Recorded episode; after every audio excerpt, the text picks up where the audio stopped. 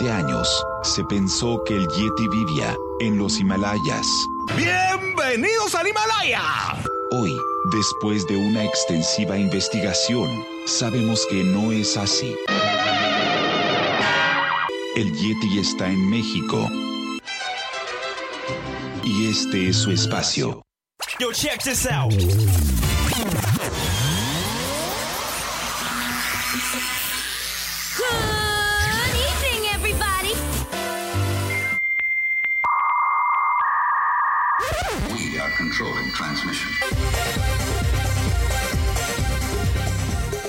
Estás escuchando la nueva temporada de La era del Yeti.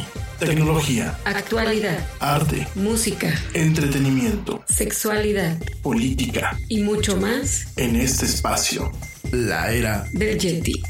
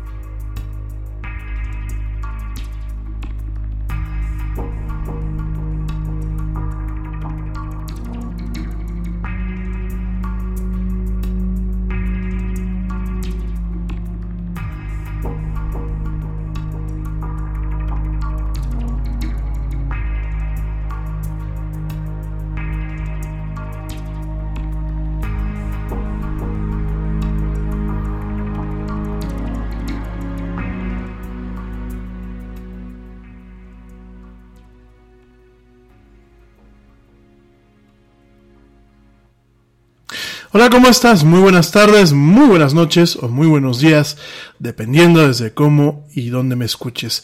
Como siempre, te doy la más cordial, la más cálida y la más sinceras bienvenidas a esto que es la era del Yeti.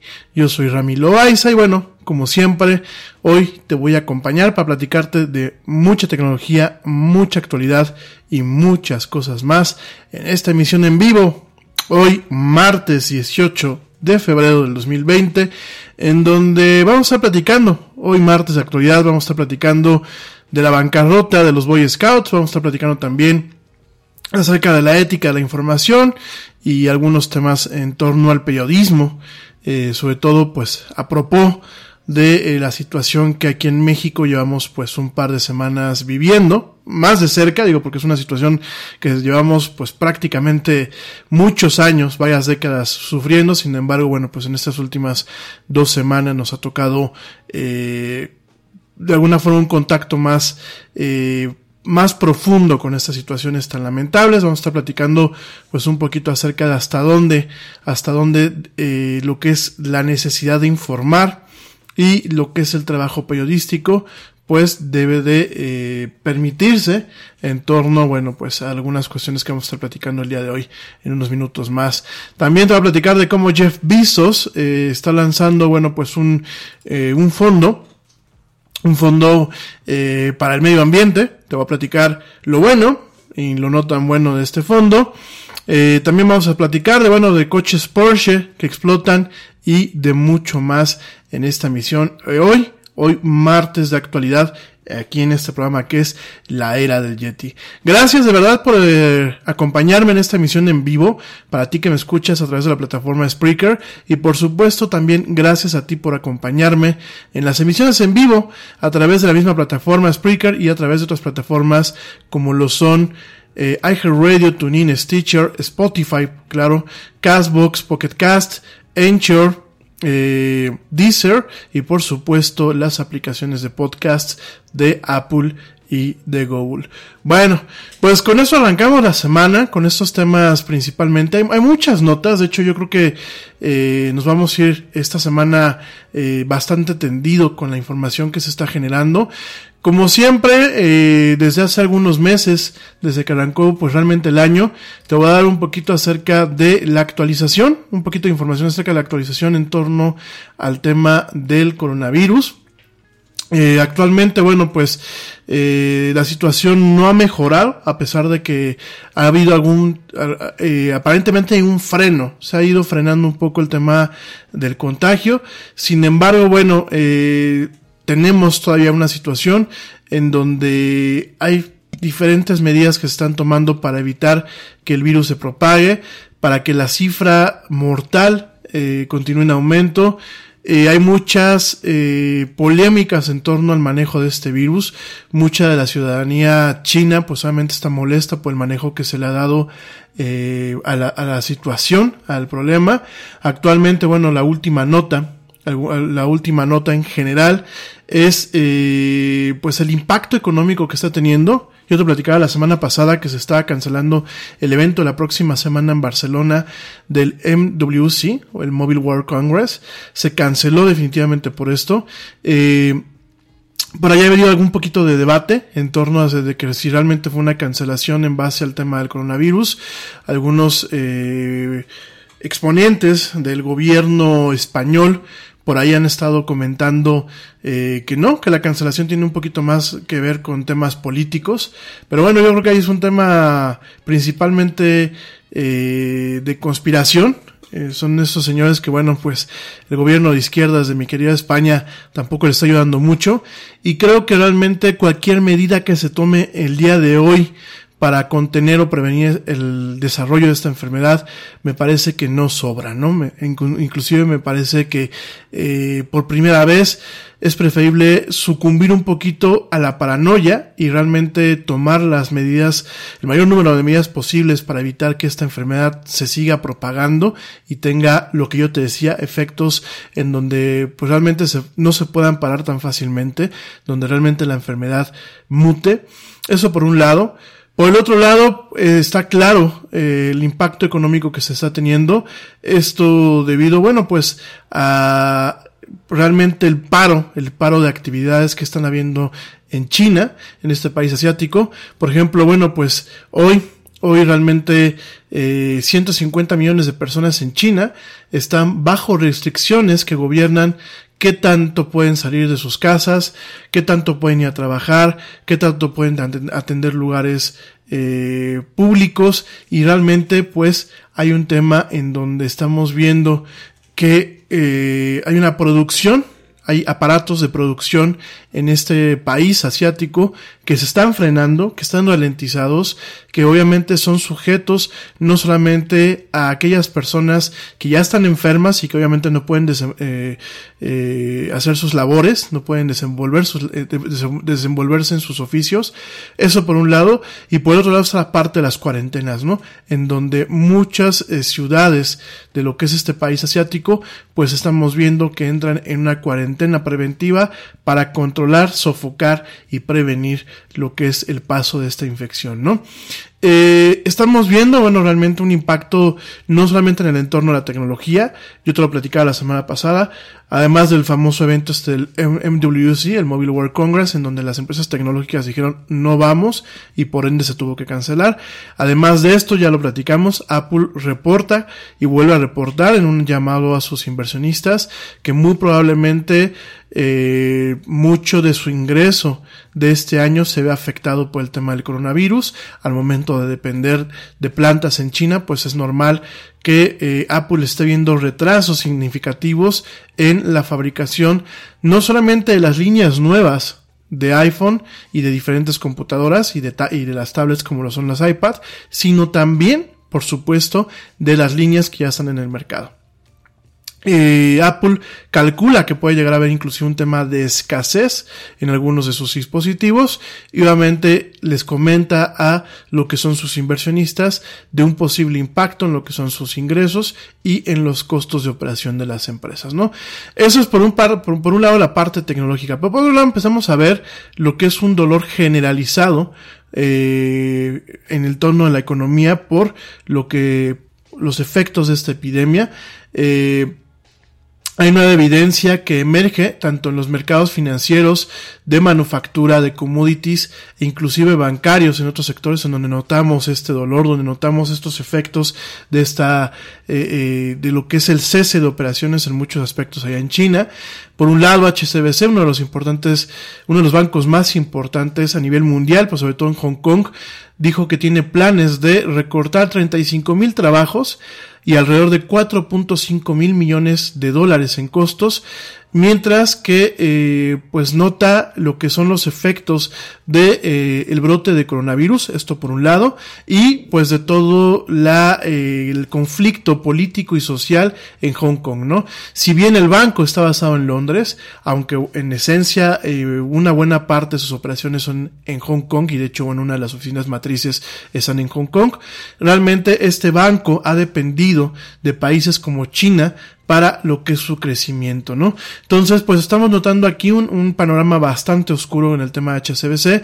Obviamente, mercados eh, que podrían ser compensatorios o que podrían en algún momento amortiguar la caída, como lo puede ser eh, un país como México, pues realmente no se encuentran en esas condiciones, ¿no? Hay que recordar que en México HCBC, además de la situación económica actual, porque hay que reconocerlo, eh, en México tenemos un estancamiento, sino es que ya estamos en un proceso pleno de recesión en cuanto a la economía del país. Además de todo esto hay que recordar los múltiples escándalos sobre los cuales HCBC ha estado envuelto tanto en México como en Estados Unidos por el tema del lavado de dinero, ¿no? Entonces tenemos una perspectiva en donde su mercado más fuerte está deprimido, en donde realmente el crecimiento que obtenía a partir de las operaciones en China se está ralentizando al, extremo de casi llegar a un paro que le requiere cortar 35 mil empleos, eso por un lado. Por el otro lado tenemos la situación en las Américas, en donde, bueno, hay muchos gobiernos que siguen viendo a HSBC pues como un banco que muchas veces se salvó las, se saltó las trancas con el tema de los protocolos anti lavado de dinero. Y por el otro lado tenemos la situación económica, por ejemplo, de un país como México, tenemos los conflictos y la posible crisis económica en un país como lo es Reino Unido, en donde pues vemos esta separación de la Unión Europea que seguramente dará muchos dolores de cabeza. Y estamos viendo pues cómo este banco tiene estos diferentes frentes abiertos en donde realmente ya está generando un efecto a corto y a largo plazo en el desarrollo y en la capacidad de dar empleos de esta organización, ¿no?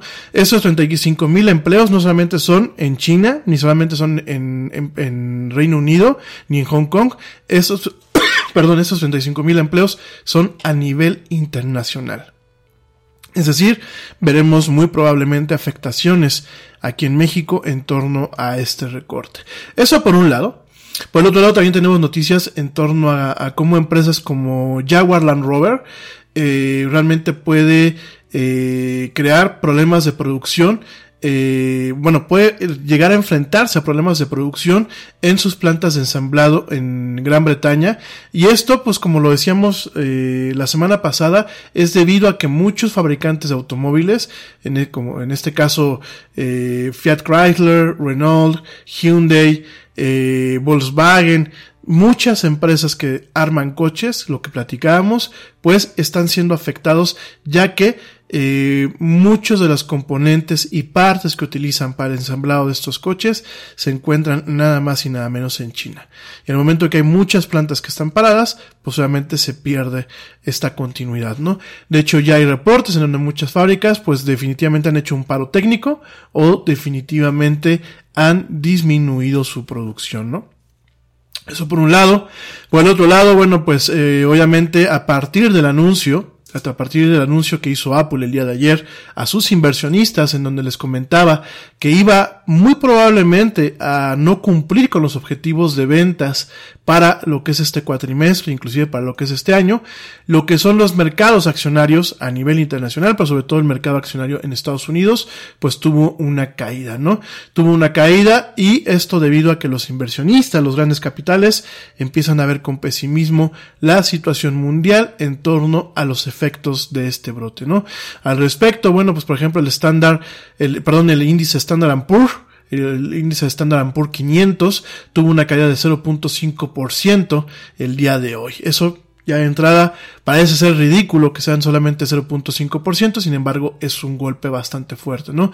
Inclusive los bonos de deuda allá en los Estados Unidos, una de las economías que en su momento se consideran, se consideran, eh, pues, de alguna forma la principal economía a nivel mundial y una economía sólida, a pesar de todo esto, los bonos en Estados Unidos eh, cayó cayó 1.55%, lo cual hace pensar que los inversionistas están, pues de alguna forma, bajando sus expectativas para, el para en torno a lo que es el crecimiento económico y la inflación, ¿no?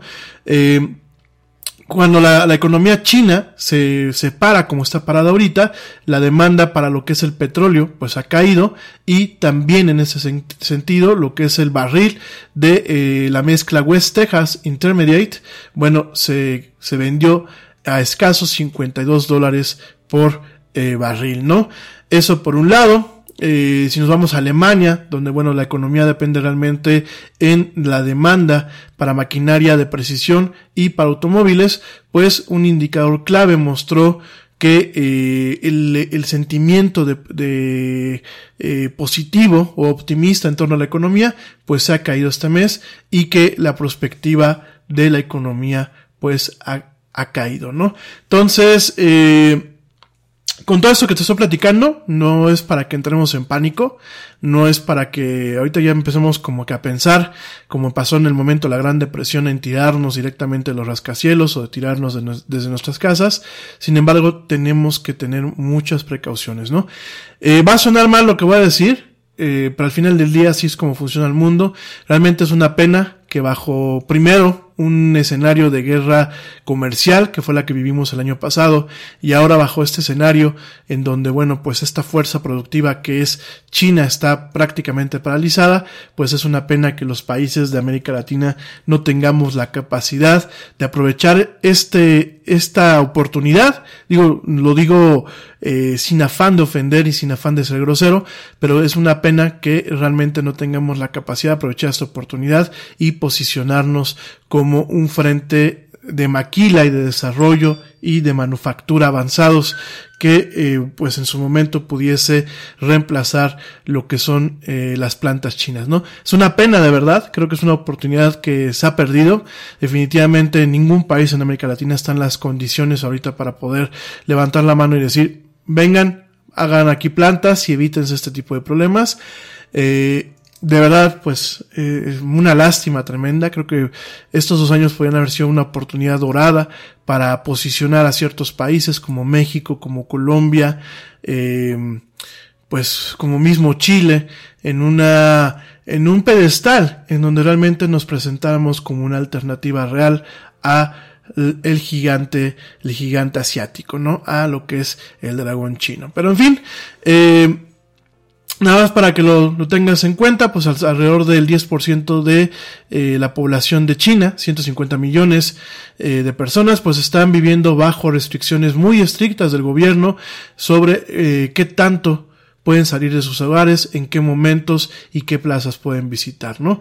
Inclusive, bueno, más de 760 millones de chinos pues viven en comunidades que han sido impuestas ciertas eh, pues aspectos en torno a el funcionamiento normal de esas sociedades. Y bueno realmente las restricciones eh, han ido muy variables en cuanto a lo que es eh, el tema de lo estricto de las mismas en algunos barrios eh, se les piden a los ciudadanos que solamente presenten su identificación oficial, firmar una bitácora y eh, que les chequen su temperatura. En otros eh, barrios, en otras regiones, pues se están prohibiendo que se invite gente, es decir, no puedes invitar a gente, aunque sea del barrio de la colonia colindante. En algunos lugares con más, eh, con políticas más, más eh, estrictas, pues eh, solamente una persona de cada hogar se le permite el salir del hogar eh, a un cierto tiempo y no necesariamente todos los días, ¿no? Inclusive muchos barrios y muchas colonias han eh, pues eh, emitido pases de papel para eh, de alguna forma asegurarse de que sus residentes eh, cumplan con estos temas, ¿no? Inclusive, bueno, en, el, en una ciudad del distrito de Xi'an, las autoridades han estipulado que los residentes solamente pueden abandonar sus hogares una sola vez cada tres días y esto exclusivamente para comprar comida y otros artículos esenciales, ¿no? Asimismo, se les ha especificado que el tiempo de compras no puede llevar más allá de las dos horas, ¿no? Eh, esto, bueno, pues realmente nos coloca en una situación en donde vemos a un país que eh, directamente está luchando eh, con todo lo que le representa, pues por contener la infección. Eh, eh, inclusive, bueno, pues evitar la mutación de la cual hemos platicado. Eh, ya hemos visto que en algunos hospitales especiales en Wuhan, pues se tienen habitaciones de contención prácticamente. Eh, se está pues de alguna forma buscando que esta enfermedad no se esparza, sobre todo porque pues este virus eh, hasta el momento se ve un poco más mortal y eh, más infeccioso que inclusive lo- los virus que provocan lo que es la influenza, ¿no? Nos estamos topando, bueno, pues con una realidad al respecto bastante, bastante desafortunada y eh, estamos viendo pues la forma en la que opera este país asiático, ¿no? A pesar de eh, los esfuerzos que hace, pues sigue estigmatizando y sigue aprovechando el peso de eh, lo que es su forma de gobierno eh, sobre lo que son sus ciudadanos y bueno realmente eh, si bien eh, la enfermedad como tal puede dejar secuelas en el desarrollo social y económico del país y de a nivel mundial, sobre todo dejará huellas, más huellas en lo que es la percepción social acerca de su gobierno en la gente que vive en este país asiático, ¿no?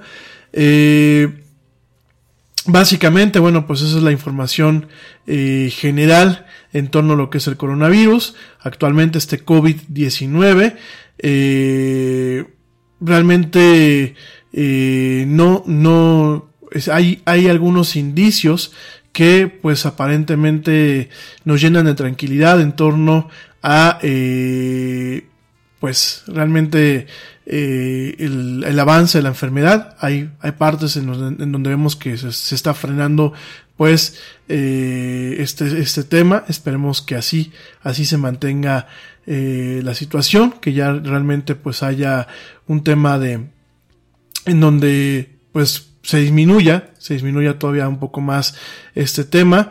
Actualmente, bueno, pues ya eh, casi casi se acercan a las 100.000 personas que han sido infectadas a nivel mundial. Eh, al día de al día de ayer en la mañana, alrededor de 1869 personas son las que han fallecido por esta enfermedad. Eh, la enfermedad, bueno, pues se ha detectado en 25 países más, eh, sobre todo, bueno, pues por aquellos viajeros que han viajado desde China. Se han encontrado 8 casos en Canadá, 15 casos en Estados Unidos, 9 casos en Gran Bretaña, 12 casos en Francia, 2 casos en España, 16 casos en Alemania, 3 casos en Italia, 1 caso en Egipto, 2 casos en Rusia. En China, bueno, pues ya más de 75 mil casos, en Singapur 77 casos, en Australia eh, 15 casos y bueno, también en Japón se han encontrado alrededor de 3 casos, ¿no? Entonces, bueno, eh, no, perdón, más de 500 casos, dispénsenme, son más de 500 casos. En Corea del Sur, eh, 30 casos. En Filipinas, 3 casos. En, Vietnam, 16 casos. En Cambodia, 1 caso. En Tailandia, 35 casos. En Malasia, 22. En Sing Singapur, ya lo dije, 77. En Sri Lanka, se han encontrado un caso, en la India tres casos, en Nepal eh, un caso y eh, bueno, pues desafortunadamente en Taiwán 22 casos, ¿no? Realmente, pues eh, esa es la situación con el tema del coronavirus. Como siempre te lo recuerdo en este programa, no, eh, no nos apaniquemos, pero, pero tampoco tampoco bajemos la guardia. Entonces, bueno, pues esto es lo que, lo que está pasando actualmente con este tema. Me voy y rapidísimamente un corte, ya vuelvo. Te recuerdo mis redes sociales para que entres en contacto conmigo. En Facebook me puedes encontrar como la era del Yeti. En Twitter me encuentras como arroba el Yeti oficial y en Instagram me encuentras como arroba la era del Yeti. No tarde, ya vuelvo. Estamos con esto que es la era del Yeti en este martes de actualidad, martes 18 de febrero. No tardo nada.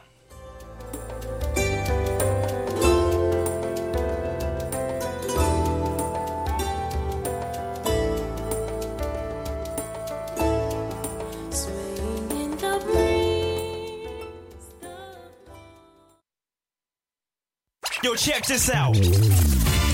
Este corte también es moderno. No te vayas.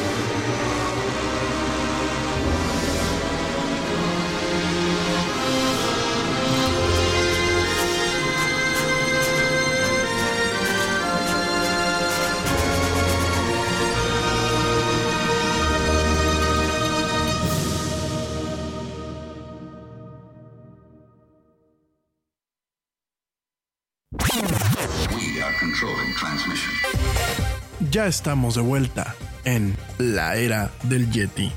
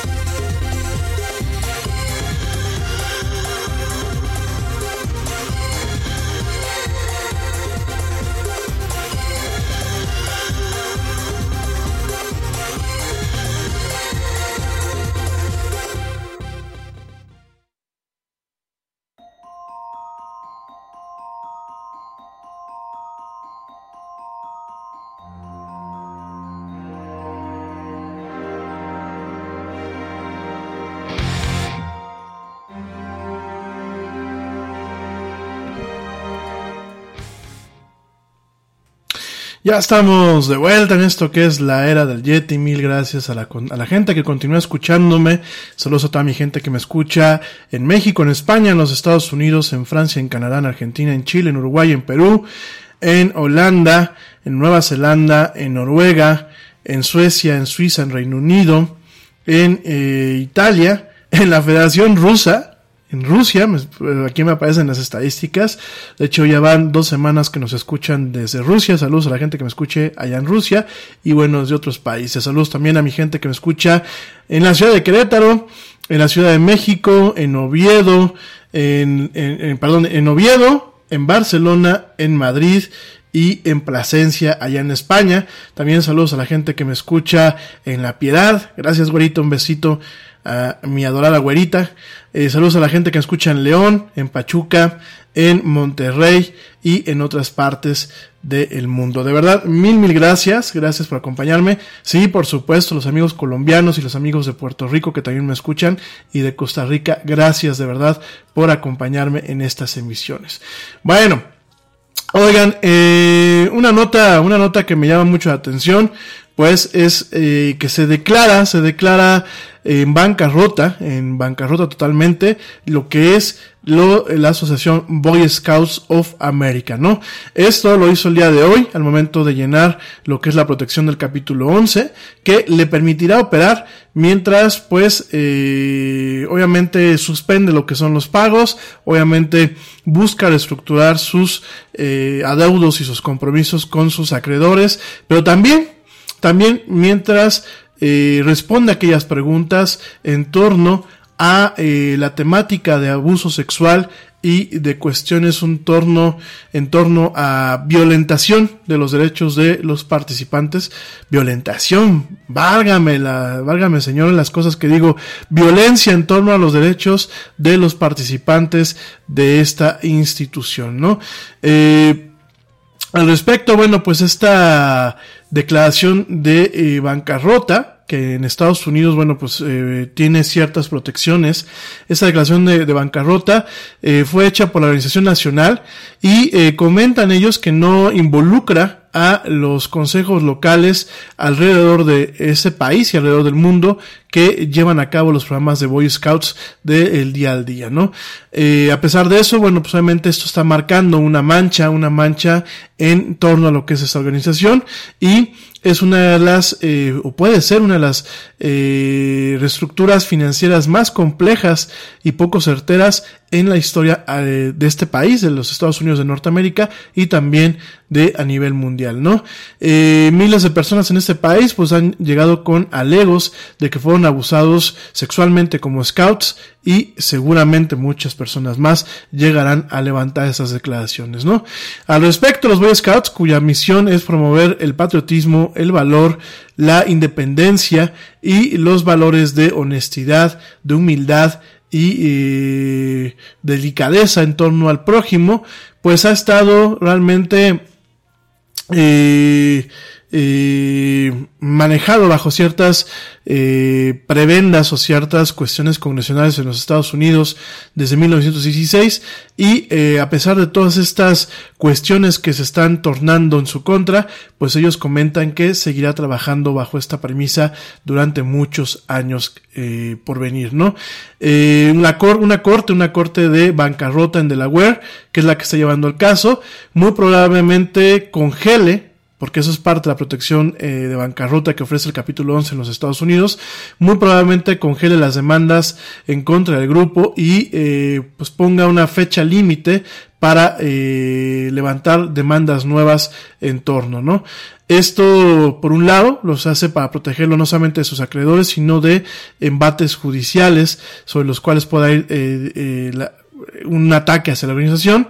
Y bueno, el presidente nacional del grupo, Jim Torley, comentó en una carta abierta a las víctimas de abuso sexual que los Boy Scouts no estaban tratando de evadir responsabilidad eh, para compensarlos, que la organización quería hacerlo de una forma tan equitativamente posible para eh, o a través de un fondo de compensación o de un fideicomiso de compensación a las víctimas eh, más que eh, pues ponerse ponerse como decimos aquí en México ponerse de apechizo de apechito en demanda tras demanda no eh, los Boy Scouts al respecto pues han mantenido pláticas en los meses recientes con eh, algunas abogados de algunas víctimas tratando de encontrar una forma de poder cumplir y de poder eh, pues recompensar bueno no recompensar compensar a todas aquellas demandas. Sin embargo ningún acuerdo pues ha sido alcanzado no bajo la de protección de bancarrota los Boy Scouts pues ganan la oportunidad de tener a un juez que apruebe un que apruebe un plan de compensación no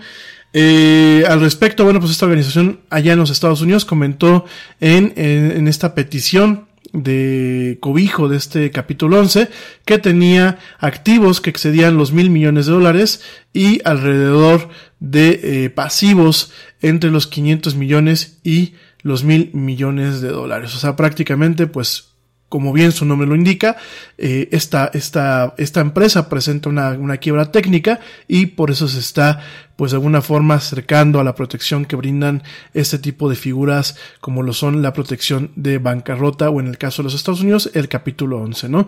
Eh, acerca bueno pues eso eh, se va se van a proponer varias soluciones por ahí bueno se está planteando si los activos de los eh, consejos locales de Boy Scouts que pues son los que son dueños de campamentos y, ciertas facilidades o ciertas instalaciones deben de ser recurridas y embargadas para lo que es el fondo de compensación, ¿no?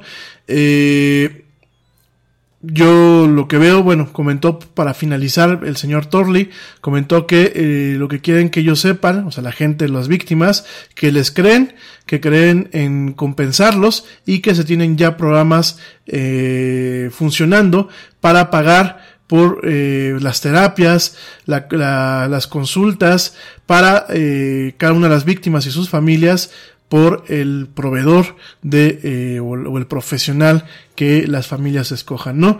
Eh, realmente es una situación muy pues muy agridulce, porque a pesar de que yo nunca fui partidario de los Boy Scouts, de hecho a mí me parecían muy ñoños y me siguen pareciendo ñoños cada vez que los veo este, los fines de semana eh, cerca del domicilio donde el Yeti tiene su cueva.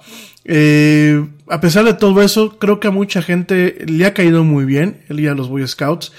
Creo que a muchos les ha dejado ciertos valores en torno al compañerismo, en torno a ser totalmente independientes. Digo, no te dejan como MacGyver, pero por lo menos pues te enseñan eh, lo más básico para sobrevivir en ciertos entornos. Eh, el tema de el orden, el tema de la organización y por supuesto, bueno, para muchos chavos pues ha sido una una parte que les permite en algún momento fomentar habilidades en torno a las relaciones humanas, ¿no? Y a las relaciones, pues, amistosas, ¿no? Sin embargo, bueno, pues a pesar de todo esto, es un tema bastante delicado que en los Estados Unidos, pues, se, se estas declaraciones, exista esta situación y que al final la organización haya tenido que acogerse al capítulo 11 para eh, poder de alguna forma manejar y solventar pues las demandas que se le están haciendo, ¿no? Eh, algunas cifras interesantes nada más para que lo tengas en cuenta. Eh, hay un grupo que se llama Abused in Scouting, que bueno, tiene más de 2.000 clientes allá en los Estados Unidos. Realmente él comenta, uno de los abogados de este grupo que se llama Tim Kosnoff, comenta que encuentra muy difícil prácticamente imposible que la organización encuentre una forma de continuar operando a pesar de, las, las, reestructuras en torno a las finanzas que se puedan hacer. Eh, obviamente requeriría cambiar eh, o transformarse en algo que, bueno, pues quizás no se reconozca en su momento como lo que es eh, scouting, del tema de los Boy Scouts. Eh, esto, bueno, pues porque además eh, hay un tema en donde los líderes de los Boy Scouts, pues son voluntarios prácticamente. En Estados Unidos, más de 130 millones de norteamericanos, pues eh, han participado en los Boy Scouts a lo largo de prácticamente un siglo. Sin embargo, bueno, en las últimas décadas eh, lo que es la membresía de este grupo pues ha caído, mientras que eh, muchas familias pues alejan de lo que son estos eh, pues estas dogmas de Dios y su país, eh, estos dogmas que eran muy clásicos y sobre todo bueno en torno a las demandas eh, que han pues puesto un reflector a la historia a la historia de problemas de abuso sexual que la organización en su momento pues buscó que se mantuviera de una forma secreta no en años más recientes un experto contratado por la organización encontró décadas de registros en torno al tema del acoso sexual y reportó que había más de 8000 perpetradores de estos eh, aborcibles crímenes, ¿no? Entonces, bueno, pues directamente eh, lo estamos viendo. Los Boy Scouts, la organización en su momento intentó eh, pues suprimir que se salían a la luz estos registros en un, en un caso de Oregón a principios de los años 2000, en donde, bueno, en su momento, 10 años después, eh, un juez les hizo pagar 18.5 millones de daños, eh, perdón, de dólares en daños, y en su momento, eh, la Suprema Corte en el 2012, allá en los Estados Unidos, declaró que los registros tenían que hacerse públicos, ¿no? Entonces, bueno, es una situación muy lamentable como muchas organizaciones a nivel mundial que en su momento, pues de alguna forma buscaban tener un mensaje adecuado, buscaban un mensaje de crecimiento personal en cuanto a los chiquillos, buscaban un tema de eh, ser valientes, un tema de ser miembros activos de su comunidad, miembros eh, productivos, el tema pues de que no se les cierre el mundo si no tienen con las no, no tienen las herramientas o los temas adecuados, el tema de mantener un civismo, de realmente mantener pues eh, un tema de cordialidad con la comunidad y con el prójimo, pues es muy, muy, muy, muy penoso, muy, muy penoso que se esté, eh, pues cayendo estos temas, ¿no? Que se esté llegando a estas, a estas manchas que son, pues, enormes y que al final del día, pues eh, la empresa, la parte de negocio de la empresa, pues de la organización, perdónenme, la parte eh, que opera con dinero, pues tenga que caer en ese tipo de artimañas para mantenerse a flote, ¿no? Es un tema muy complejo, definitivamente, yo no sé qué haría. Eh, yo no soy, yo no, yo no fui Boy Scout y de hecho vuelvo a repetirlo, me parece la organización un poco ñoña para mí. Eh, no sé yo qué exactamente qué haría. Quizás eso de que esta organización eh, a su fin, como se conozca, y surjan nuevas organizaciones que mantengan, pues de alguna forma, eh, ciertos valores y ciertos preceptos eh, como lo tiene actualmente los Boy Scouts, sin embargo que tengan un tema eh, evolutivo, transformacional y sobre todo que tengan ciertos mecanismos que eviten pues estos casos de pederastría y de abusos sexuales, ¿no? Entonces, bueno, se lo dejo te lo dejo de tarea, te lo dejo para que tú también lo pienses. Eh, por supuesto, hasta el momento no, no, no, pensamos o no se tiene noticia de que esto afecte los capítulos eh, internacionales, por ejemplo, el capítulo de aquí de México, los capítulos que hay en América Latina. No se tienen noticias al respecto, pero muy probablemente en algún momento tengamos estas afectaciones en los consejos locales. Pero bueno, mi gente, eh, pasando a otros temas, vamos a, platicar de temas un poquito eh, menos desagradables. Bueno, no, antes de terminar con los tragos amargos, eh, quiero tocar un poquito el tema con mucho cuidado y con mucho, con mucho tacto, el tema de lo que es el, el derecho a la, a la, información y lo que es la ética de la información. Ya espero yo la próxima semana o en un par de semanas tocarlo con un poquito más de precisión, tocarlo con opiniones que sean no solamente la mía, me gustaría que pues, pues aquí estuviera, eh, por ejemplo, la güerita que, que, es psicóloga para que nos dé su punto de vista, que a lo mejor estuviese la mamá del Yeti para que nos dé otro punto de vista y alguien más del auditorio que, que, que guste conectarse para platicar del tema. Eh, pero bueno, eh, hoy lo tocaré muy brevemente, sobre todo porque es algo que me han hecho la petición eh, a lo largo de estas semanas. Yo la verdad no quiero caer en el tema de las noticias locales, no, creo que ya para eso hay mesas de discusión, mesas de análisis, creo que hay medios más competentes, pero sí tengo una opinión en torno a lo que es el, el, el derecho a la información, ¿no? Y la ética en torno a la información. Si no lo sabes, para la gente que me escucha de afuera, o que a lo mejor ha vivido aquí en una roca, debajo de una roca aquí en México, pues hace una semana México amaneció con la noticia de un escabroso crimen, eh, como muchos tantos, sin embargo, pues este ha sido uno de los más sonados, en donde pues eh, a Ingrid Escamilla, una mujer de escasos veintitantos años, pues fue asesinada y eh, brutalmente desollada con todo lo que la palabra representa por lo que fuera su pareja, ¿no? Una persona de cuarenta y tantos años que pues directamente eh, comentó malamente, comentó malamente que se le había metido el demonio, ya con eso uno se saca los embargos y que en un arranque de enojo había matado y desollado a su pareja, ¿no? Eh, es un tema muy complicado. La verdad es que la situación por la que estamos pasando en México, yo creo que no se la deseo ni a mi peor enemigo. Realmente creo que hay muchas incertidumbres en este país. Para la gente que ahorita me puede llegar a decir, pues es que no, antes el México no era ni Suecia, ni Holanda, ni ningún país del primer mundo. Me queda claro, me queda claro que nunca lo ha sido México. Y como lo comenté yo hoy en la mañana en un post eh, en mi Facebook, eh, siento decirlo y siento lo, siento compartir esa opinión que tengo, pero me queda claro que ni México, ni, ni España, ni Grecia, ni Francia, ni Italia, ni América Latina como tal, eh, aspiran realmente a ser países de primer mundo. Yo creo que humildemente lo digo y lo digo con la parte que a mí me toca como parte de esta eh, población latina. Yo creo que los latinos tenemos pues algo, algún gen descompuesto o algún, algún trastorno cultural en donde realmente yo creo que de fábrica salimos diseñados con un amor hacia la mediocridad, con un amor eh, a vivir en el estiércol y a vivir en la mierda, lo tengo que decir como tal, como un amor al victimismo, y con un amor a que el papá gobierno nos mantenga, a que nos, solucione la vida y sobre todo a siempre estar buscando culpables de los problemas que nos ocurren a nosotros como ciudadanos, ¿no?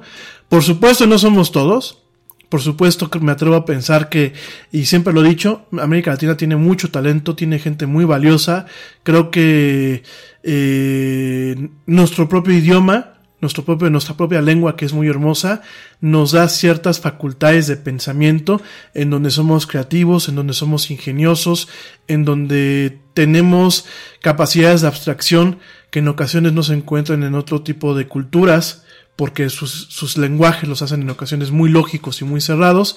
A nosotros no se nos irá el mundo. Si no tenemos una herramienta, eh, nos construimos la herramienta en el momento para solucionar un problema Sin embargo, eh, veo, volteo a ver a, a, a, estas regiones, volteo a ver a países hermanos y veo que muchas en vez de buscar un avance, buscamos un retroceso, ¿no?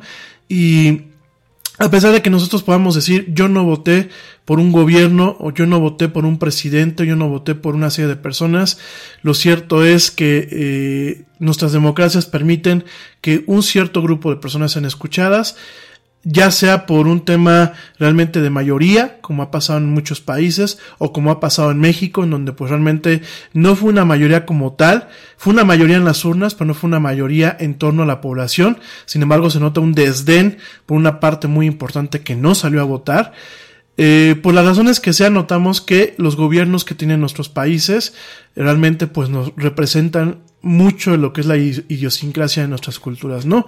Lo digo con todo el dolor de mi corazón, no lo digo con un afán de generar molestia entre el público que me escucha, eh, obviamente yo reconozco mi parte, ni me siento superior por querer salir de este diseño, eh, pues diseño natural de lo que es la cultura latina, ni me quiero, ni me, ni me quiero sentir superior ni mucho menos, creo que es una lucha y es una lucha que yo hago día a día en cambiar inclusive hábitos que son destructivos no solamente para una sociedad sino para mí mismo, hábitos como eh, que pueden ser inocuos, ¿no? Pero hábitos como lo puede ser valemadrismo, la desidia, como lo puede ser el, el, el procrastinar, el dejar las cosas para otro día, eh, el no tener disciplina en muchas cosas, pues es una lucha diaria, ¿no? Y creo que esto es mucho, mucho, es una buena parte lo que tiene la cultura latina, ¿no? Y para aquellos que me digan es que España y Grecia, perdónenme, España y Grecia, pues tres cuartos de lo mismo. Grecia ha vivido crisis económicas muy fuertes porque de los préstamos que se le han dado a ese gobierno lo, lo malbaratan. Y lo malbarata no solamente la clase gobernante, sino la burocracia que al final del día la burocracia y la clase gobernante pues no dejan de ser emanados de lo que es la sociedad. Porque en estos países no hay, no hay, este, no hay monarquías. Y en España la monarquía es democrática. Realmente la monarquía es de, adorno. Tienen un, un parlamento, tienen un funcionamiento democrático. Tampoco hay excusas. La gente que está de políticos son la gente que emana desde la sociedad y desde el pueblo. Y si nosotros ya traemos un tema chueco de estar buscando atajos, de pisotear al prójimo, de, de ser abusivos, de ser corruptos, de fomentar la impunidad, pues da igual muchas por quién votemos. Al final del día, en algún momento nos vamos a topar con, eh, con, con, con picos, con picos y valles, en donde en el pico encontraremos a lo mejor un presidente y un gobierno que no es tan malo, y en el valle encontraremos a presidentes y a gobiernos que son totalmente impresentables, ¿no? Y si te fijas lo que estoy diciendo, eh, no te digo que en ningún momento encontraremos a un presidente bueno o a un gobierno bueno. ¿Por qué? Porque la sociedad misma no se ha encargado de generar personas que realmente estén buscando hacer algo por su país, ¿no? Dicho todo esto, y perdón por divagar, nos topamos con una situación muy crítica en, en México, actualmente con el tema de la seguridad. No voy a entrar en más detalles, pero el tema, el tema que nos compete es el caso de esta muchacha, de esta muchacha eh, que se llamaba Ingrid Escamilla, que fue asesinada por su pareja. Y esta, y esta persona eh, mutiló el cadáver de una forma totalmente abominable. Yo creo, mi gente, que la gente cuerda, que la gente que no tenemos malicia en el alma, no me atrevo a decirlo en un tema netamente filosófico, sino lo digo en un tema buscando ser lo más práctico posible y no caer en temas eh, literales, perdón, en, telas, en temas figurativos. Eh, realmente la forma en la que esta persona lo hizo, la hazaña en lo que lo hizo, realmente lo hace un hecho extremadamente lamentable. Como muchos antes, por supuesto, me queda que no es el, el único caso, pero es el caso más lamentable. Y lo que lo hace más lamentable, sin lugar a dudas, es la filtración de las imágenes de esta masacre. Y créanme, gente, y, regreso al tema que les estaba comentando hace un minuto, de yo creo que en la cabeza de la gente que estamos relativamente cuerdos y no tenemos esta mala entraña, ni tenemos esta, esta alma maliciosa, no alcanzamos a imaginar la aberración la disrupción, lo violento y lo grotesco de estas imágenes. Lo grotesco de este hecho. Genuinamente, ¿eh? ni la gente, yo lo digo porque Eh, tristemente tuve un contacto temporal que yo no estaba buscando. Realmente me topé en Facebook con, con las imágenes censuradas. Yo pensé que eran otro tipo de imágenes y desafortunadamente me topé con, con una imagen muy cruda, la imagen en un, una fotografía en primer plano de lo que realmente queda del, queda del cadáver, una imagen eh, que yo que juego videojuegos, que mucho tiempo he estado en contacto con lo que es el cine de violencia, con el cine de zombies, con el cine, eh, si quieren verlo así más gore, me impactó, me dejó frío, me generó tal, tal impacto que eh, me, contuvo, eh, me, costó trabajo contener la náusea y, y me dejó totalmente abrumado en, en, el momento en que lo vi, ¿no? Y esta fotografía que se filtró, tristemente fue la portada de dos diarios. Dos diarios de nota roja me queda clara, ¿eh? Me queda totalmente claro que fueron dos diarios de nota roja, un diario no de nota tan tan roja, pero al final del día, una imagen que no tenía por qué haber salido de lo que es el trabajo de la fiscalía. Porque aquí hay que hacer una mención, son imágenes que la fiscalía, el Ministerio Público aquí en, en, en, México, en la Ciudad de México, fueron que tomaron como parte de una investigación. Y sin embargo, fueron filtradas y fueron una portada totalmente abrumadora en dos diarios, ¿no? Más aún, no solamente la portada como tal, sino el manejo que se le dio a la nota, ¿no? En uno de ellos, el diario Pásala, así se llama este diario, publicó esta fotografía, eh, esta fotografía, escúchame bien, esta fotografía con el, con el cuerpo desollado, con un título que decía, La culpa la tuvo Cupido. En alusión al himno feminista de las tesis. Fíjense nada más. Y en la misma portada se exhibe una mujer en bikini. Imágenes totalmente abiertas a todo el público, entre ellos niños, que desde los puestos de periódicos viajaron a lo que son eh, buscadores y sitios web y blogs, a lo que son las redes sociales, donde me tocó a mí ver desafortunadamente esta imagen, ¿no? Eh, imágenes que nos hacen preguntarnos hasta dónde realmente tenemos derecho a la información hasta dónde realmente existe eh, esta cuestión que yo me acuerdo que en mi carrera como comunicólogo platicábamos que era la, verdad periodística, eh, hasta dónde realmente el manejo de la información se utiliza eh, como una parte para generar tristemente una remuneración económica, se utiliza para concientizar a la gente, se utiliza para hacer daño a un político, o bien se utiliza sencillamente eh, de una forma plenamente desafortunada o se utiliza para realmente guardar un registro, aunque sea crudo, de la realidad. Eh, eso es un tema bastante, bastante peleagudo. Realmente, eh, un tema que hace más doloroso este hecho, que ya de por sí pues ha dejado consternado al país, a una buena parte del país.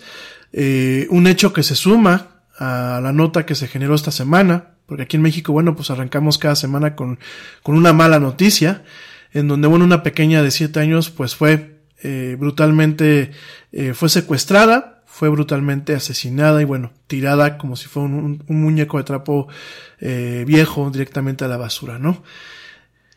Y aquí nos hace pensar muchas cosas, ¿no? Realmente, eh, más allá de lo que yo te pueda decir en este programa, más allá de lo que se diga por expertos, por mesas de debate, por mesas de opinión, yo creo que nos indica mucho, lo que yo siempre les he dicho cuando platico de medios es, la oferta existe por una demanda. Y si la gente no consumiera ese tipo de contenidos, si la gente no, eh, no siguiese consumiendo lo que aquí en México le llamamos el diario de la nota roja o el diario amarillista, eh, yo creo que no, había, no habría cabida para este tipo de eh, situaciones. Es muy desafortunado y de verdad eh, yo les, les pido que sean muy cuidadosos con estos contenidos. Eh, es muy desafortunado que esos contenidos estén pululando por, por todos los medios como están pululando, ¿no? es muy desafortunado, sobre todo porque viene un proceso de desensibilización de la violencia. Eh, a lo largo del tiempo hemos platicado de que, por supuesto, por supuesto, los contenidos violentos te desensibilizan de una forma. Eh, sin embargo, creo que cuando tú ves un contenido violento, nunca dejas de pensar o nunca se nos escapa que es un tema de ficción. Que lo que está en la pantalla, a pesar de, lo sangriento que pueda ser, no dejan de ser un ardid de efectos especiales. Eh, sin embargo, en el momento en que nos exponemos a este tipo de contenidos, que son eh, contenidos que no tienen esta red, si lo quieres ver, esta red de soporte, en donde eh, uno tú puedes caer en, el consuelo de que pues es un tema de ficción, sino que nos está tocando ver la realidad. Por supuesto que viene un proceso de desensibilización. Por supuesto viene un proceso en donde a la ciudadanía mexicana, como a la ciudadanía norteamericana con las masacres que pasan en Estados Unidos, empezamos a hacer cotidiano este tipo de eventos plenamente lamentables, ¿no? Y al momento de, hacer cotidiana la violencia, empezamos a ver la vida y a ver los problemas de la vida de alguna u otra forma en tintes quizás un poco más simplones, en donde las cosas se resuelven de modos violentos. No llegando a esos extremos, porque yo creo que ni la, ni la persona eh, más violenta se atreve a llegar a, esos, a estos extremos. Me atrevo a pensar la gente cuerda que a lo mejor se enoje fácilmente y eso, pues no creo que llegues a, esos, a estos extremos. Sin embargo, eh, me atrevo a pensar que el ser bombardeado por ese tipo de, de, de mensajes ya en sí, el ser bombardeado por las malas noticias, y, y por lo menos a mí me pasa, eh, el yo arrancar el día leyendo o, o, o, consumiendo malas noticias, a mí en lo personal me pone de malas. ¿Por qué? Porque me hace ver el mundo con desesperanza. Y, y, busco de alguna forma el, el no no contaminarme con las noticias en la mañana, ¿no? A veces no lo puedo evitar, sobre todo pues por el tipo de trabajo que en ocasiones hago, ni por el entorno familiar, pero intento generar contrastes, ¿no?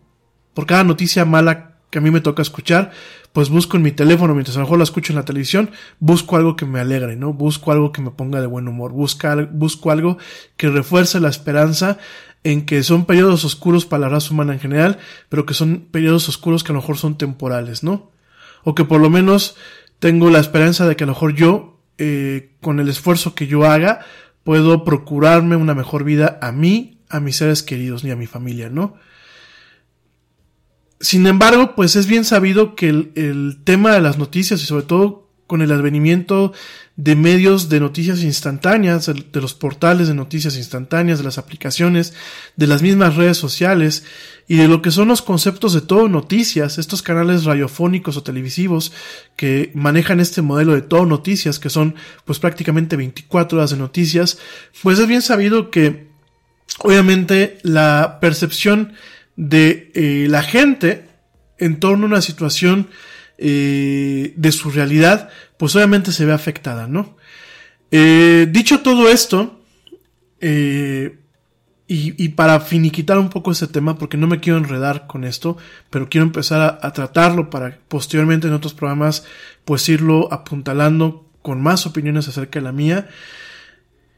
Eh, como comunicólogo, yo siempre me voy a inclinar por el tema de un libre acceso a la información, y por el tema de una verdad periodística.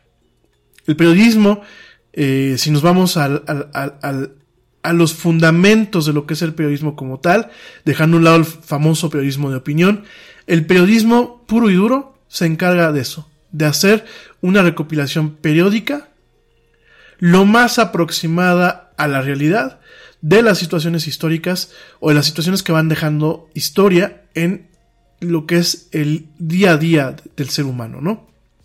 De una sociedad, de una nación, de un estado, de un país, ¿no? Eh, me queda muy claro que el ruido que se ha hecho en torno a estas notas es necesario. Y no solamente es necesario para que el gobierno eh, salga de su sopor, de esta paja mental que tiene construida, en donde el gobierno de México piensa que todo con palabras y, con compra de votos se va a solucionar. Me queda muy claro que el estar bombardeando con ese tipo de, de notas todo el día a la opinión pública puede en algún momento presionar para que el gobierno tome las medidas pertinentes para garantizar la seguridad.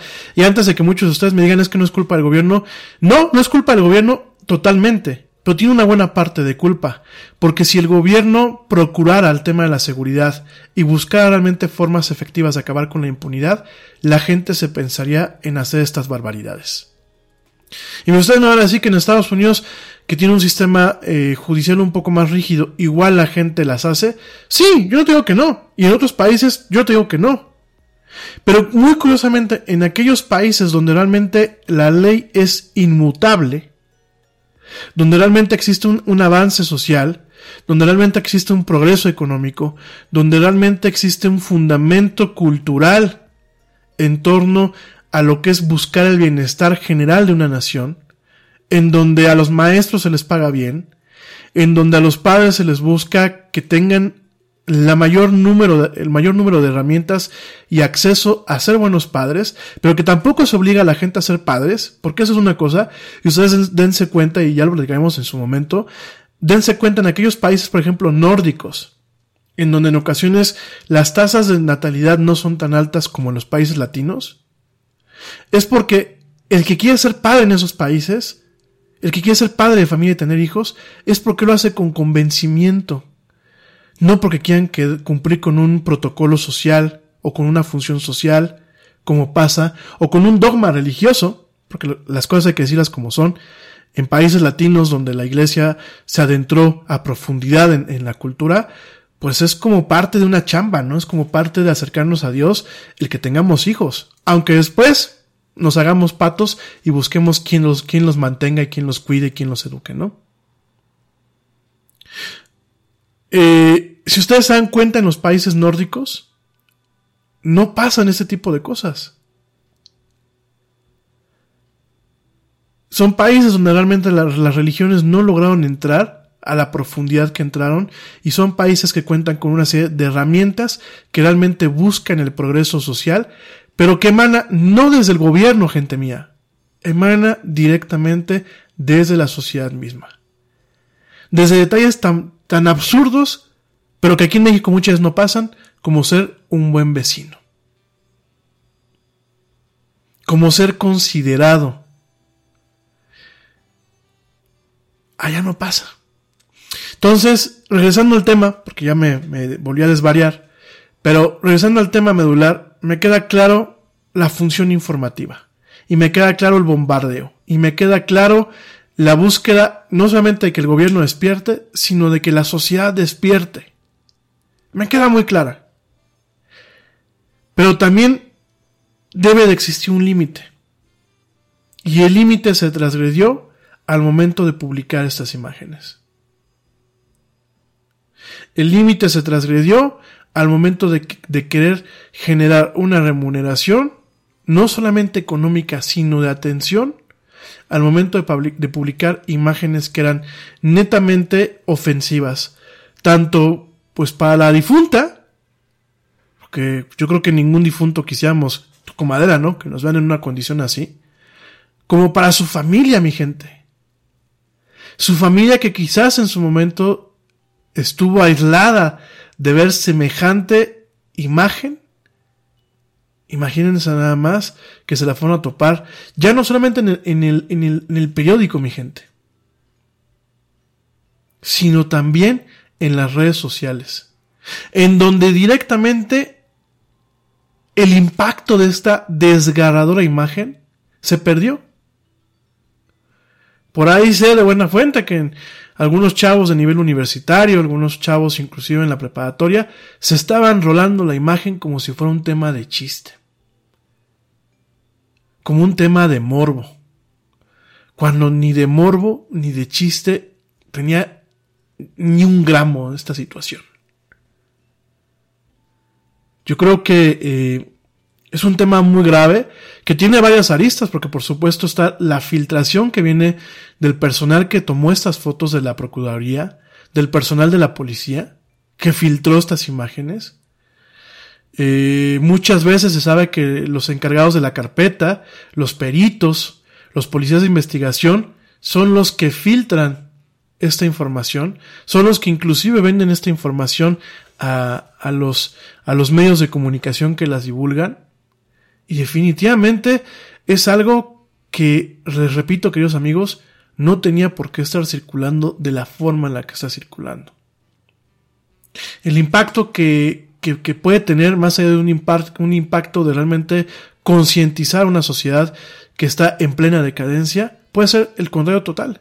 Como ya lo vimos con estos chavos de universidad y de prepa, que estaban risa y risa, ¿no? Que estaban muy tranquilos viendo las fotos en su celular de esta pobre mujer, ¿no? Es totalmente eh, un tema para alimentar el morbo y para generar realmente una distorsión de la gravedad de esta situación. Es... Eh, no lo sé. Creo que eh, los medios tenemos que realmente ser muy sensibles con ese tipo de cosas. Eh, los ciudadanos tenemos que ser muy sensibles con ese tipo de cosas. Si a ti te llegaron las imágenes, no las compartas, no las, no las redistribuyas. Eh, el tema de que puedan caer en, niños chiquitos estas imágenes, a mí me preocupa bastante, bastante, bastante, bastante. Eh, genuinamente, el hecho que tú veas esta situación así, estas imágenes descargadoras, pues sí, habrá gente como tú y como yo que a lo mejor nos impacte, ¿no? Nos deje inclusive con, con el estómago revuelto, nos deje eh, con la sangre totalmente fría y, y con, con el ánimo totalmente por los suelos al ver la capacidad del ser humano para ser más allá de una bestia. Porque un tigre, un león, desolla por un tema de sobrevivencia. Y yo creo que ni lo hace, no lo hace de la misma forma, ¿no? Y, queda claro que este, este ente, porque no me atrevo a llamarlo ser humano, queda claro que este ente lo que hizo, eh, yo creo que no, no, no tiene cabida en las cabezas de los seres humanos que realmente eh, intenten caminar por el camino del bien, ¿no? O intenten ser por lo menos un ser, un ser humano no tan nefasto, ¿no? Eh, yo creo que es muy grave y desafortunadamente pues no es, la, no es el primer caso. Eh, aquí el tema no es como Marshall McLuhan lo decían, de que el medio es el mensaje. Me parece que aquí eh, no se está cumpliendo con esa función. Me parece que es un tema en donde realmente eh, se dan ese tipo de cuestiones dolorosas en torno a la, la, tremenda impunidad y la tremenda corrupción que hay en mi país. Eh, me queda claro que también tenemos un, tema de falta de sentido común la ciudadanía.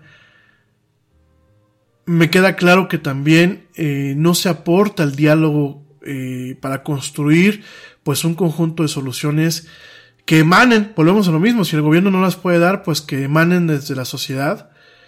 Eh, y me queda claro que realmente distorsiona lo que es la libertad de expresión, lo que es el derecho a la, información, lo que es directamente eh, la verdad periodística, realmente la distorsiona y nos encamina a que cajas de Pandora se abran en torno a estos temas, en donde se abran mecanismos que con el afán de evitar que ese tipo de imágenes se propaguen, en algún momento puedan ser utilizadas para un tema totalmente de censura.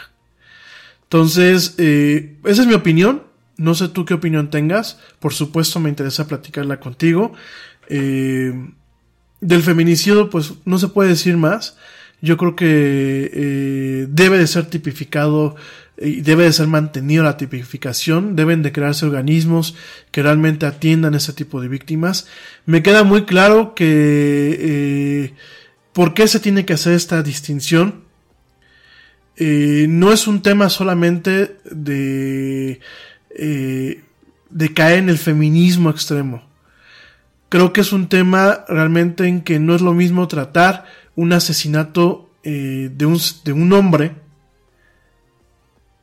al de una mujer, por el impacto psicológico que puede tener, por la precariedad que puede tener, por eh, lo inofensivas que pueden llegar a ser las mujeres.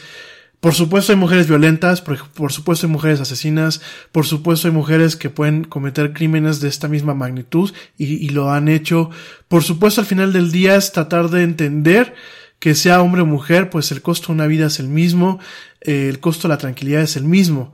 Sin embargo, al igual que en otros países se crean unidades que atienden casos específicos o casos especiales eh, que atienden el tema de feminicidios, que atienden el abuso sexual, que atienden eh, la pederastría, por la especialidad que en ocasiones requiere este tipo de temas, por la capacidad de ver cuestiones que en ocasiones no se encuentran en, en otro tipo de, de crímenes, pues creo que aquí es necesario que se mantenga, ¿no? A pesar de que en, México, pues ha buscado eh, quitarle esa tipificación y que se incluya eh, como parte de un común, ¿no? Y sean eh, las instituciones o los organismos que se crearon para atender ese tipo de situaciones, pues sean de alguna forma desplazados, ¿no? No voy a entrar en, en, detalles con el tema del gobierno, yo creo que si me, si, si me pusiera realmente a hablar sobre el gobierno de México, no acabaría de hablar mal. Al igual que lo hice en el sexenio pasado, yo creo que este sexenio me da más chamba para poder quejarme de lo, asqueroso que es. Eh, y bueno, la plática que viene, mucha gente de ustedes me decían que cuál era mi opinión de en torno al acceso a la información. Hay colegas que van de acuerdo en que las imágenes se hayan publicado. Hay colegas que defienden el acceso a estas imágenes y el acceso a ese tipo de información como parte de una verdad periodística. Yo la verdad de una forma muy respetuosa difiero y creo que eh, una cosa es la verdad periodística y otra cosa es el código de ética. Sobre todo cuando estas imágenes solamente se utilizaron para generar morbo, solamente se utilizaron para generar eh, el crecimiento o eh, la remuneración en torno a lo que es la nota roja y solamente se utilizaban para distorsionar el mensaje. Que al final del día el mensaje es pues eh, el tema de la pérdida de una vida humana, ¿no?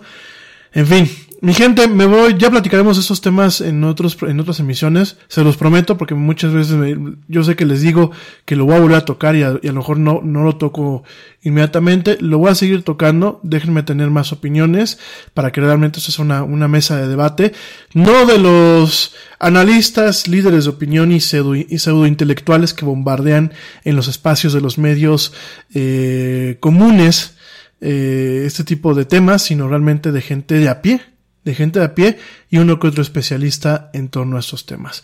Entonces, bueno, me voy rapidísimamente a un corte, el último corte del programa. Ya regreso. No me tardo nada porque realmente ya traemos el tiempo encima. Este programa no va a ser de dos horas, sino va a ser un programa muy cortito. No me tardo nada, te recuerdo mis redes sociales. Facebook eh, me encuentras como la era del Yeti, Twitter me encuentras como arroba el Yeti oficial e Instagram me encuentras como arroba la era del Yeti. Ya vuelvo, no tardo. Sigue escuchando esto que es la era del Yeti.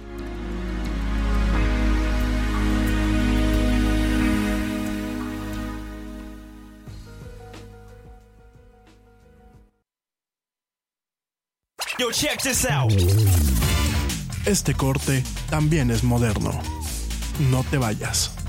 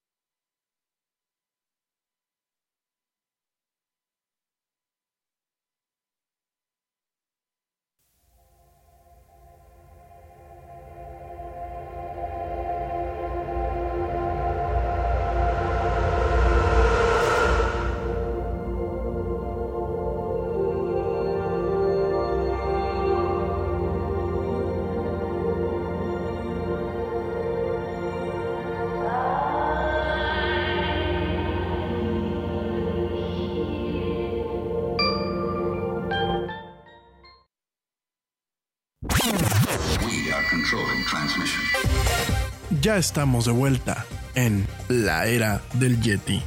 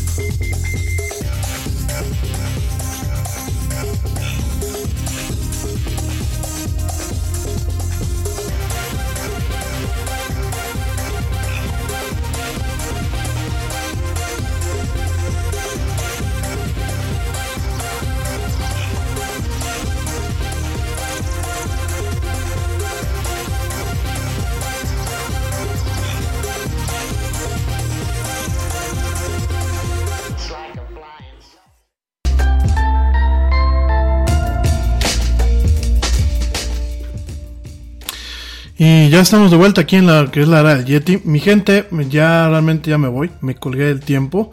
Eh, nos, rápidamente te comento, ya mañana platicamos los demás puntos que teníamos en la agenda, aunque creo que lo, perdón, estamos cumpliendo el día de hoy prácticamente todo. Eh, te comento que bueno, em, Jeff Bezos, el que es el dueño y fundador de Amazon, eh, directamente pues está creando un fondo de 10 mil millones de dólares para luchar contra el cambio climático, ¿no? El Bezos Earth Fund, o el Fondo eh, de la Tierra para Jeff Bezos, comenzará a dar eh, parte de este dinero a proyectos este verano. El, día de ayer Jeff Bezos anunció que bueno, pues estaría donando parte de su fortuna para luchar contra el cambio climático. Esto lo hizo a través de un post en Instagram directamente y Amazon confirmó la existencia del fondo a diferentes medios de comunicación, ¿no? Eh, Bezos, bueno, comenta que el dinero se usará para ayudar a los científicos, activistas y organizaciones no gubernamentales y a cualquier esfuerzo que ofrezca una posibilidad real a preservar eh, ayudar a preservar la Tierra del impacto del el cambio climático. Una persona cercana al fondo, a este, a este fideicomiso, a este fondo, le comentó al medio The Verge que eh, no eh, entraría en eh, invertir en el medio privado, en el sector privado, es decir, puras organizaciones eh, no gubernamentales, activistas y científicos, eh, pero que se eh, enfocaría enteramente en lo que es la caridad, lo que es la filantropía. Este fondo, bueno, pues plantea comenzar a dar eh, parte del, dinero este, este verano. Sin embargo, bueno, no se sabe eh, muchos detalles más allá de lo que Visos comentó directamente en Instagram.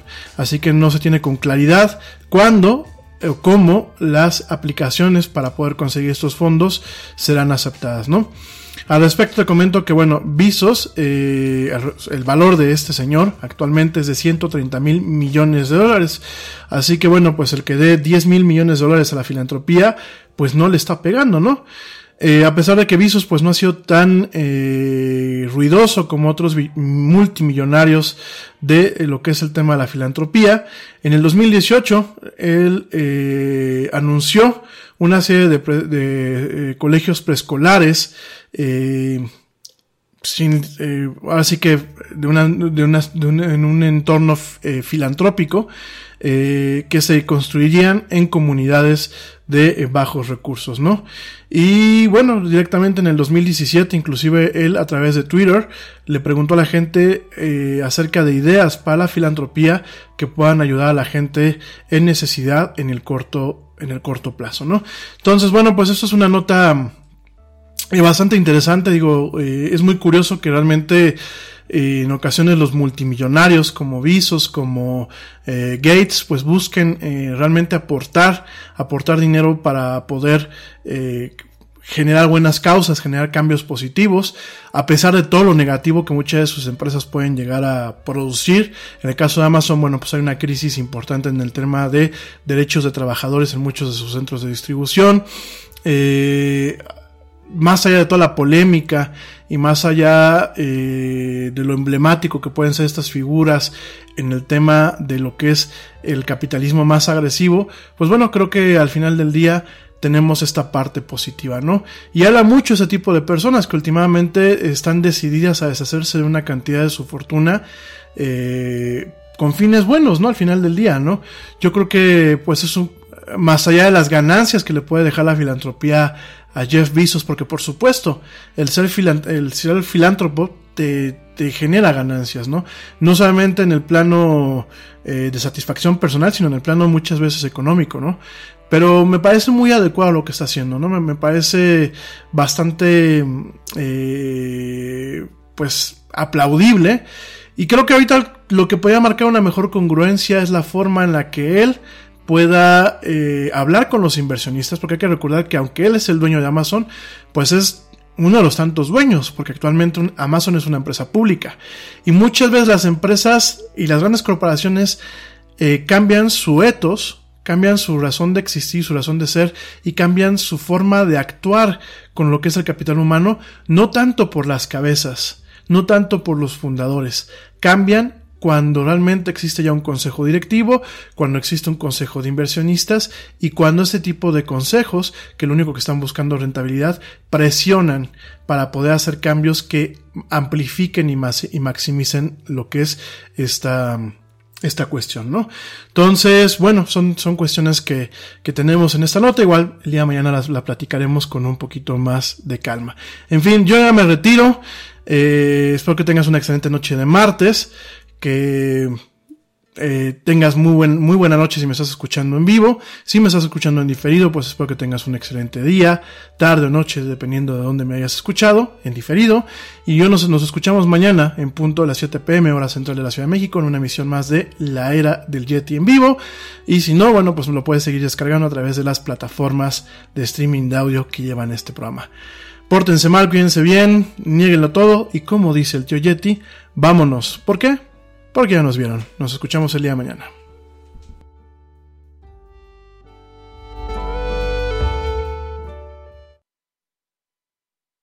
¡Oye, hay más helado!